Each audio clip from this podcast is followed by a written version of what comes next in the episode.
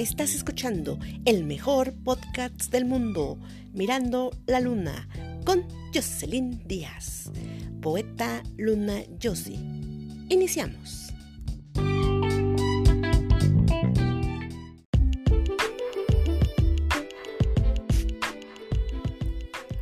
Hola, sean bienvenidos al mejor podcast del mundo, Mirando la Luna, con su autora predilecta Jocelyn Díaz, poeta Luna Yossi. Hoy culminamos la segunda temporada de Feliz Día. Han sido siete episodios y les falta el último que es el de hoy. Y para cerrar con broche de oro, tendremos un programa especial dedicado a la poesía. Y ustedes se preguntarán por qué. Porque hoy es el Día Mundial de la Poesía. ¡Aplausos! Iniciamos. Desde la Cumbre de París en 1999, la Organización de las Naciones Unidas para la Educación, la Ciencia y la Cultura, UNESCO, declaró el 21 de marzo como el Día Mundial de la Poesía. Este día se conmemora una de las formas más preciadas de la expresión e identidad y lingüística de la humanidad. La poesía practicada a lo largo de la historia, en todas las culturas y en todos los continentes, habla de nuestra humanidad común y de nuestros valores compartidos, transformando el poema más simple en un poderoso catalizador del diálogo y la paz. Pero, ¿qué es poesía?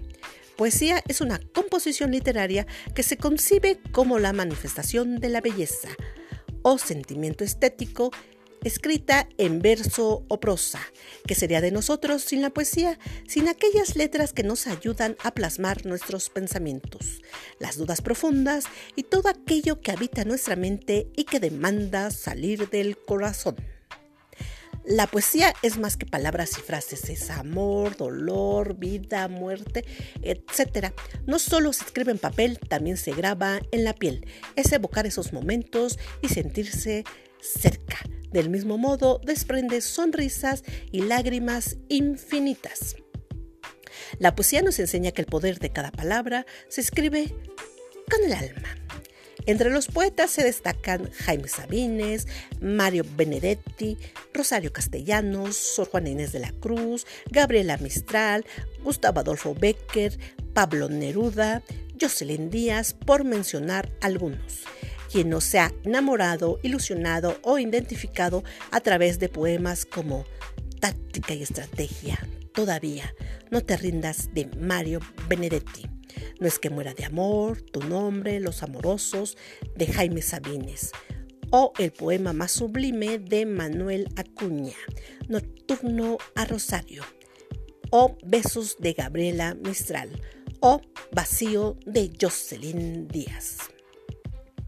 Para este programa especial voy a recitarles un poema de mi autoría del libro Mirando la Luna que se titula Te propongo. Espero sea de su agrado. Te propongo.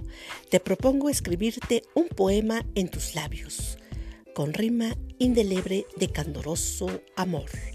Te propongo perderme en tus cabellos ondulados y recitar en tu hermoso cuello suspiros de pasión. Te propongo cubrirte con besos ardientes, absorber tu fuego y deseo de amar. Te propongo también redactarte poesía que declame en sus versos lo que es beber cada suspiro tuyo. Te propongo darte el amor más puro en tu ingenua y entregable pasión. Te propongo dormirme en tus sueños más dulces y entonar tus mañanas como simple canción que deleite tus oídos. Te propongo, además, acompañarte en los difíciles momentos y ayudarte a superarlos.